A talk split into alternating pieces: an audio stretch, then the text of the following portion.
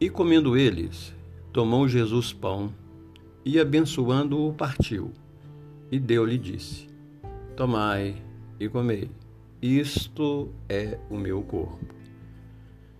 Marcos, capítulo 14, versículo 22. E comendo eles. A ceia representa a reunião de congraçamento, de troca de vibrações fraternas e de sustentação em cada um intimamente ligado ao grupo, que se alimenta a fim de angariar forças para as grandes ou para os grandes embates que a vida nos traz.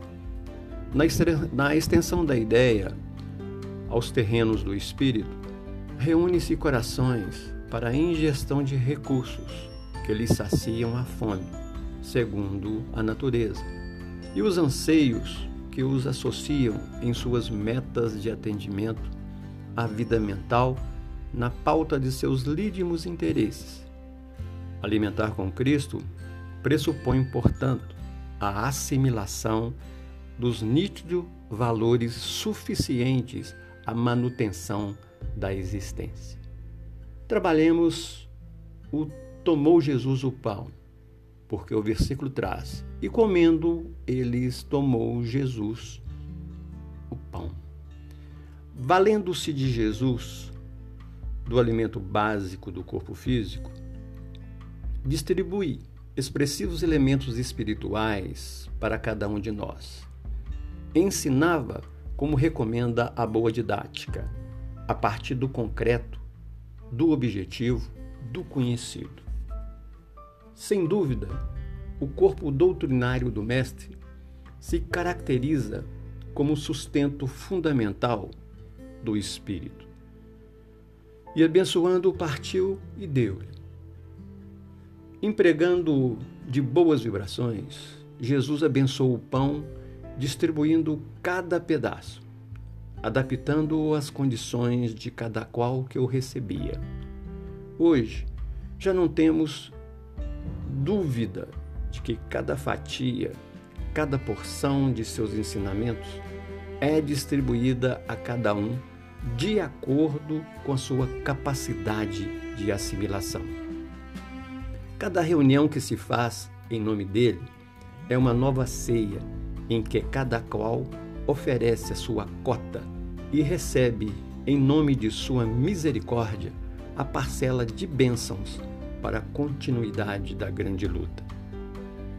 Continuou o versículo. E disse: Tomai, comei, isto é o meu corpo. Não basta estar presente à ceia é preciso tomar o alimento e comê-lo. Só assim estaremos nos apropriando da substância nutritiva contida em sua mensagem. Somente o corpo do Cristo, elaborado pela essência do amor, poderá suprir efetivamente a fome de equilíbrio e felicidade que aspiramos a cada instante. O advento do Espiritismo clareando o entendimento do modo direto, sem figuras, abriu indubitavelmente o caminho do conhecimento espiritual que deverá vigorar na nova era. A vida, em todas as suas expressões, é mantida por alimento específico. No campo físico, biológico, não se pode prescindir do pão ou produto similar capaz de assegurar o entretenimento do cosmos celular. Em sua vertente espiritual, a vida como reconforto vibratório e consciencial dependerá do, do suprimento inesgotável do Cristo Jesus, cujos celeiros repletos de amor garantem a cada um a cota de que carece na subida incessante para Deus.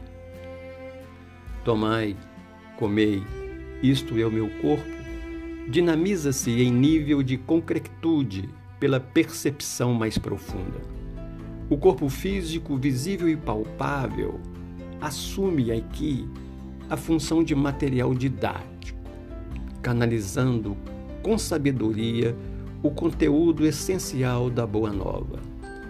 Jesus usa o pão material para fazer referência ao corpo doutrinário que consubstancia os seus ensinamentos, tornando-o ponto central de observação em nova dimensão, fornece-nos o sublime alimento da alma, elaborado com o ingrediente de austeros testemunhos, garantindo-nos assim a reserva alimentícia de que a alma necessita, verdadeiras e saborosas fatias do pão da vida que sustenta para a eternidade.